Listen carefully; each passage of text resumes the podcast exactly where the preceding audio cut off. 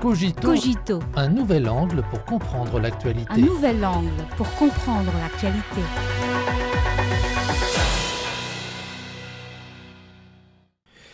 Bienvenue à Cogito.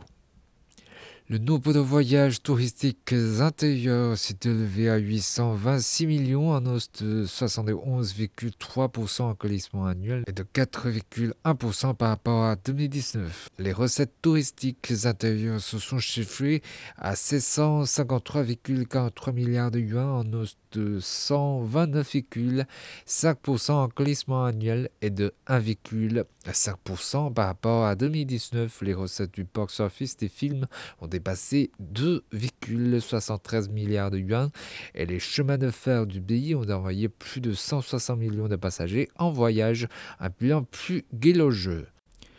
Les vacances de la fête de la mi-automne et de la fête nationale qui vient de s'achever ont aidé le théâtre d'une scène bouillonnante et chaude sur le marché de la consommation en Chine. Le site web allemand Frankfurter Allgemeine Zeitung indique que le boom des voyages est considéré comme un signe de la reprise économique en Chine.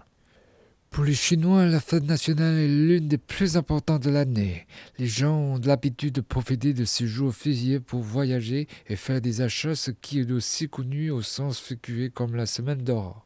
Les organisations de marché national et étrangères avaient largement prédit qu'avec l'accélération du rythme de la reprise économique en Chine, le marché intérieur de la consommation connaîtrait un regain d'activité longtemps attendu. Ce jugement s'est vérifié dans les gares ferroviaires occupées bondées, dans les célèbres sites pittoresques bondés de monde et sur le marché du spectacle où il est difficile de trouver un billet. Certains médias ont souligné que la fête nationale de cette année est la semaine d'or la plus chaude depuis 5 ans. Selon les informations publiées le 16 octobre par le ministère chinois du Commerce, le marché chinois de la consommation est prospère, les ventes augmentant régulièrement et plus rapidement, et les ventes de produits verts, sains et intelligents progressant de manière significative. Selon certains analystes, le marché chinois de la consommation a fait preuve d'une grande vitalité pendant ses vacances, d'une part parce que la demande de voyage et d'achat réprimée par la pandémie a été pleinement libérée, et d'autre part parce que les gouvernements à tous les échelons ont lancé une série de mesures pour restaurer et développer activement la consommation, stimulant ainsi la demande en matière de consommation. La semaine d'or de la fête nationale de cette année s'est déroulée dans la prospérité ce qui est un signe important de la stabilisation et de la reprise de l'économie chinoise. À l'heure actuelle, la reprise économique mondiale est faible et l'environnement extérieur est plus complexe et sévère, tandis que l'économie chinoise qui poursuit son redressement fait preuve de résistance et de vitalité. Au cours du premier semestre de cette année, le PIB de la Chine a augmenté de 5,5% en glissement annuel, conservant ainsi sa position de parmi les principales économies mondiales. Au cours des huit premiers mois de l'année, les principaux indicateurs économiques chinois ont rebondi et se sont améliorés. La valeur ajoutée des grandes entreprises industrielles a augmenté de 3,9% en glissement annuel. Le total des ventes au détail de biens de consommation a augmenté de 7% en glissement annuel.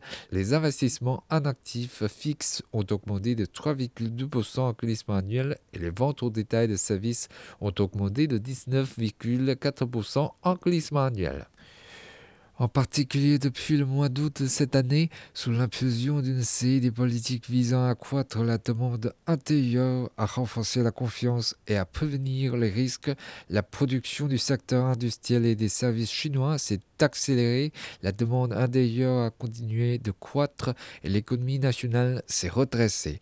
L'indice des directeurs d'achat du secteur manufacturier en septembre, par exemple, a augmenté pendant quatre mois consécutifs et pour la première fois depuis avril de cette année, il est revenu dans la zone d'expansion. Le site web américain Wall Street Journal a récemment rapporté qu'en Europe et aux États-Unis, les hausses de taux d'intérêt mettaient les consommateurs et les entreprises dans une situation difficile alors que l'économie chinoise montre des signes de vitalité, apportant de l'espoir à l'économie mondiale. Un porte-parole du FMI a récemment souligné que des signes de stabilisation de l'économie chinoise avaient été observés dans les données récentes. Citigroup, Goldman Sachs et d'autres institutions internationales ont revu à la hausse leurs prévisions de croissance économique annuelle pour la Chine. Tous les éléments montrent que la confiance de la communauté internationale dans le redressement économique de la Chine s'accroît.